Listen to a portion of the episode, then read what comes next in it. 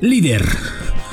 Líder es aquel que dirige, que guía, que vigila, que ordena, que calma, que controla, que manifiesta, que se hace pesar, se hace valer, que no necesita gritar, mirar feo, poner demasiada atención. Simplemente captar la atención del resto. Captar la atención. Generar tranquilidad generar liderazgo, generar confianza. Eso es un líder. Y en selección mexicana han pasado muchos líderes. El que grita, el que mienta madres, el que se alborota, el que patea, el ganador, el que nunca está. El que mira, el que sonríe, el que maneja, el que concordia. Eso es un líder y en selección hay muchos actualmente. Es increíble que los que estuvieron ahora lo señalen, porque también cuando no estuvieron, no hicieron absolutamente nada. Así arrancamos el episodio 62 de La Sombra del Tri. ¿Hay líderes o los exfutbolistas están celosos? Esto es La Sombra del Tri, un podcast con Rubén Rodríguez, exclusivo de Footbox. Hola, hola, hola, ¿cómo están? Qué gusto estar con ustedes en La Sombra del Tri, episodio 62. Muchas gracias por darle play, por darle clic en cualquier plataforma. Es un gusto estar. Y bueno, hoy vamos a tocar un tema eh, que a mí me gusta mucho porque es increíble, ¿no? Es increíble eh, eh, esta parte de señalar, de decir, de acusar, de manifestar, ¿no? La parte de liderazgo, la parte de liderazgo que, que, muchos no encuentran y que para muchos está ausente en este momento, ¿no? escucho yo al gobernador de Morelos, eh, antes exfutbolista del América, bueno, exfutbolista del América y jugador Cuauhtémoc Blanco decir, es que en la selección falta un líder. Yo también le diría que en el gobierno de Morelos hace falta un gobernador o que en Morelos hace falta un gobernador, ¿no? Y déjenme decirles que tengo conocimiento de causa de muchas cosas porque bueno, pues Cuautla es un cariño que yo le tengo importante. Y bueno, pues así también, ¿no? A Rafael Márquez escucharlo decir, es que no hay líderes, es que nadie se hace escuchar. Rafael Márquez cuando estaba en los partidos importantes brilló por su ausencia, por sus jugadas inauditas, por sus entradas, por sus rojas, pero nunca se hizo pesar. ¿no? Al mismo Osvaldo Sánchez, escucharlo gritar y decir no hay líderes y comerse un gol del tamaño del mundo frente a Argentina al propio Conejo Pérez, etcétera, etcétera. En fin, hay muchísimos, hay muchísimos. El tema es que siempre es señalar, señalar, señalar, marcar, marcar y volver a señalar. Me parece, me parece que esto ha sido eternamente. Yo les voy a contar por lo menos de los mundiales que yo tengo conocimiento, que son cinco con el próximo de Qatar. A ver, en la selección siempre ha habido un líder, siempre ha habido grupos de poder, que esa es la gran realidad. El grupo de poder es el que controla, siempre controla, y últimamente ha habido muchos. En la época de Alemania, con la Volpe, ya lo contábamos ayer, ¿quién era el grupo de poder? ¿Quién era ese grupo fuerte? Pues los Pavel Pardo, los Jared Borghetti, los Rafael Márquez, los Osvaldo Sánchez. Apenas comenzaban otros, pero ellos marcaban la pauta. Ellos eran los líderes, los que hablaban con el técnico, los que controlaban a la selección mexicana, los que negociaban las primas, los premios, lo que se venía, los viajes, hoteles, comidas, cómo iban, cómo no iban. Esos eran los líderes en ese momento. Para Sudáfrica, evidentemente el cambio de mando sí se hizo pesar. En ese momento era Cuauhtémoc Blanco, el Conejo Pérez, sí, también aparecía por ahí Guillermo Ochoa, comenzaba a hacer sus pininos, no tanto como líder, pero se hacía presente, sí. Aparecía también eh, Carlos Salcido como otro de las voces importantes de selección mexicana, ¿no? Entonces ese grupo, ese grupo, Rafael Márquez, ¿no? Rafael, Conejo Pérez y el mismo y el mismo Cotemo Blanco eran los que tenían, los que hablaban con el vasco, los que estaban portando esta parte. Lo llamó al Bobo Bautista, el Guille Franco, en fin, eran también, eh, se hacían pesar por la cercanía con el técnico. Para Brasil, para Brasil 2014, el cambio de liderato fue completamente distinto, ¿no? Y se hace un nuevo grupo encaminado por. Eh, eh, Miguel Herrera y en Brasil, bueno, pues los líderes se convierten en varios, ¿no? Entonces volvemos a escuchar a Héctor Moreno como una de las voces cantantes, Andrés Guardado aparece ya para su tercer mundial como un líder, como un hombre que negociaba, como un hombre que hablaba, evidentemente también el peso específico de Guillermo Ochoa se hacía valer, Javier Hernández, Oribe Peralta, era el grupo fuerte, esos líderes, esos líderes que hablaban con Miguel, que hablaban con Ricardo Peláez, que hablaban con Héctor González y para llevar la Copa del Mundo a buen puerto. Ese grupo de líderes estaba. Para Rusia cambia por completo y ahí es donde comienza a darse esta parte de es que faltan líderes y hace más evidente. ¿Por qué? Porque los que pasaron por Sudáfrica, los que estuvieron en Alemania, hoy critican a los que, a los que están ahora y a los que estuvieron en Rusia.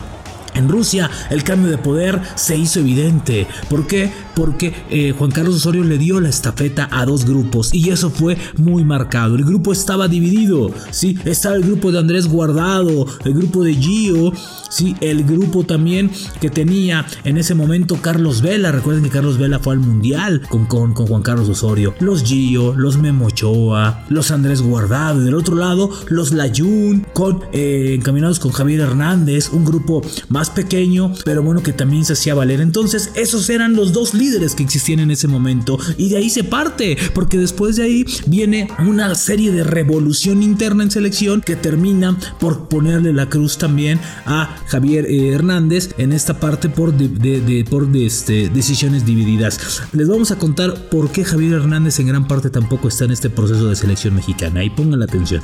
Bueno, ¿qué pasa? Que bueno, pues ahora los líderes son otros. Los líderes vienen en este mundial son otros, Andrés Guardado, Héctor Moreno, Héctor Herrera y Guillermo Ochoa. Ellos son los líderes de la selección mexicana actual. Entonces, líderes siempre ha habido, de diferentes maneras, pero ha habido. Y continuando con el tema de los líderes, sí, en este grupo ahora, sí, pues hay un liderazgo diferente, sí. Andrés Guardado tal vez no es el que eh, mienta madres, el que se hace escuchar, el que está en los partidos, no, tal vez no es así. Tal vez él a su forma, a su manera, a su manera de conducir las, las cosas, liderea, negocia muy bien, sabe llevar las cosas. Yo recuerdo, sí, el pasado mundial se tardaron una semana en Dallas, una semana en Dallas antes de ir a Rusia para negociar los premios. ¿Y saben cuál era el meollo? Sí, que los jugadores querían que la federación les pusiera absolutamente todo para sus familias, avión, hotel, todo, para que estuvieran tranquilos. Evidentemente había situaciones que no se podían, ¿sí? Y en esa negociación, Dennis de Clos salió hasta la madre del hotel de Dallas. Y nadie me lo va a dejar. Se estuvieron seis jugadores, esta parte de de donde se toman las decisiones. Y ahí, en ese momento, viene el rompimiento con Javier Hernández. Porque Javier Hernández no apareció, no apareció en, esas, en, esos llamados por una lesión y no estuvo en las negociaciones. Entonces, a Miguel Ayun se le hace fácil proponer con Javier Hernández algo, que los derechos de, eh, de, imagen de los jugadores sean libres.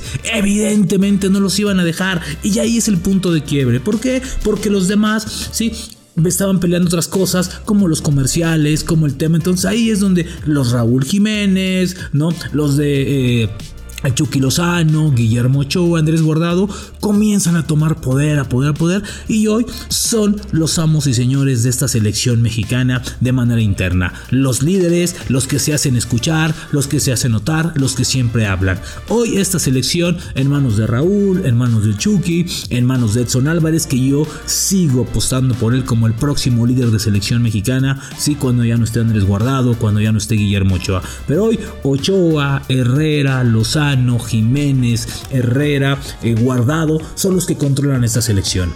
El gran problema es que sí hay líderes, es que sí existen los líderes, es que sí hay gente con personalidad, con carácter. Entonces, hoy escuchar al ex seleccionado decir es que ya no hay líderes, me parece que suena más a un reproche, a un, a un tipo de comentario sin fondo. ¿Por qué? Y por algo muy sencillo. Primeramente, ¿dónde diablos están estos códigos internos que me hablan? Estos códigos que ellos presumen, ¿no? Y que dicen, no, lo que se queda en la cancha, lo que pasa en la cancha se queda en la cancha.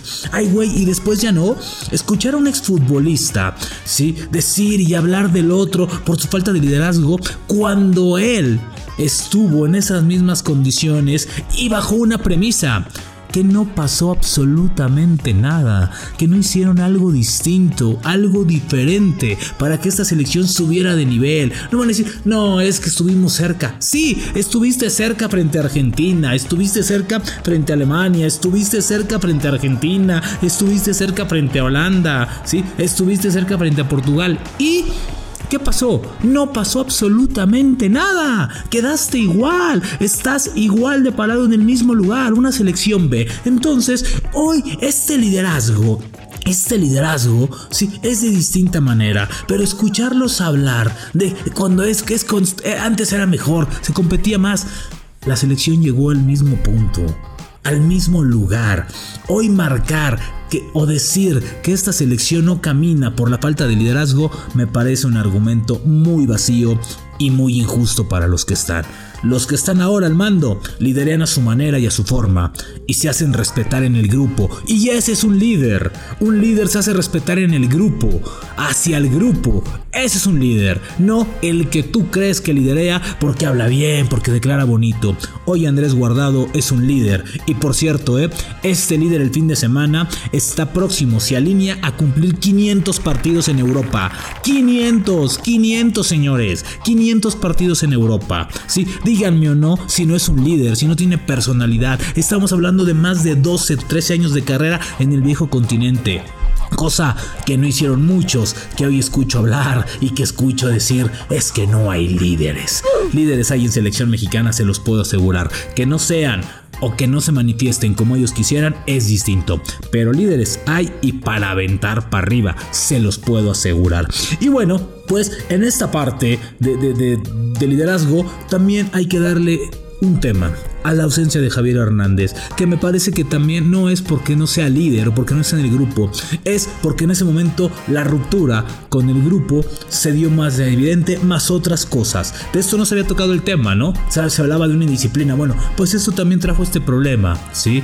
Porque hay una división, ¿sí? Una cosa es que Miguel Ayun juegue del América bla, bla, bla, bla, y la otra es ¿sí? Que tenga una amistad de años y de todo con Guillermo Ochoa, ¿sí? Entonces, me parece que ese liderazgo está por ahí encaminado. Pero líderes hay, argumentos hay en selección mexicana. Entonces, creo que hoy hablar de que la selección estaba mejor antes o de que se pudieron hacer cosas mejores antes no es cierto. Esto se llama nivel y el nivel del fútbol mexicano es ese. Y tal vez nosotros como periodistas, como comunicadores, los futbolistas, los medios de comunicación, los aparatos de comunicación, los medios sociales, las redes sociales, empezamos, empezamos a inflarlos, a inflarlos, a inflarlos. Y a veces no es o inflamos hasta un punto en el que revienta. ¿Por qué? Porque no tiene la resistencia, porque no está, porque no existe la calidad para pensarlo. Y no lo digo yo, ¿eh? Escuchen lo que dice Guardado, lo que dijo Herrera, lo que dijo Choa, lo que dijo Edson. El jugador mexicano no es visto en Europa y no nos hagamos güeyes, los mejores están en Europa. Entonces con eso, con eso podemos matificar algo muy sencillo. Hay líderes, tal vez lo que hace falta, ¿qué es? Pues calidad, ¿no? Calidad calidad en el futbolista, calidad en la persona, calidad en el profesional, mayor preparación, mayor rendimiento, mayor competitividad, competencia, regularidad.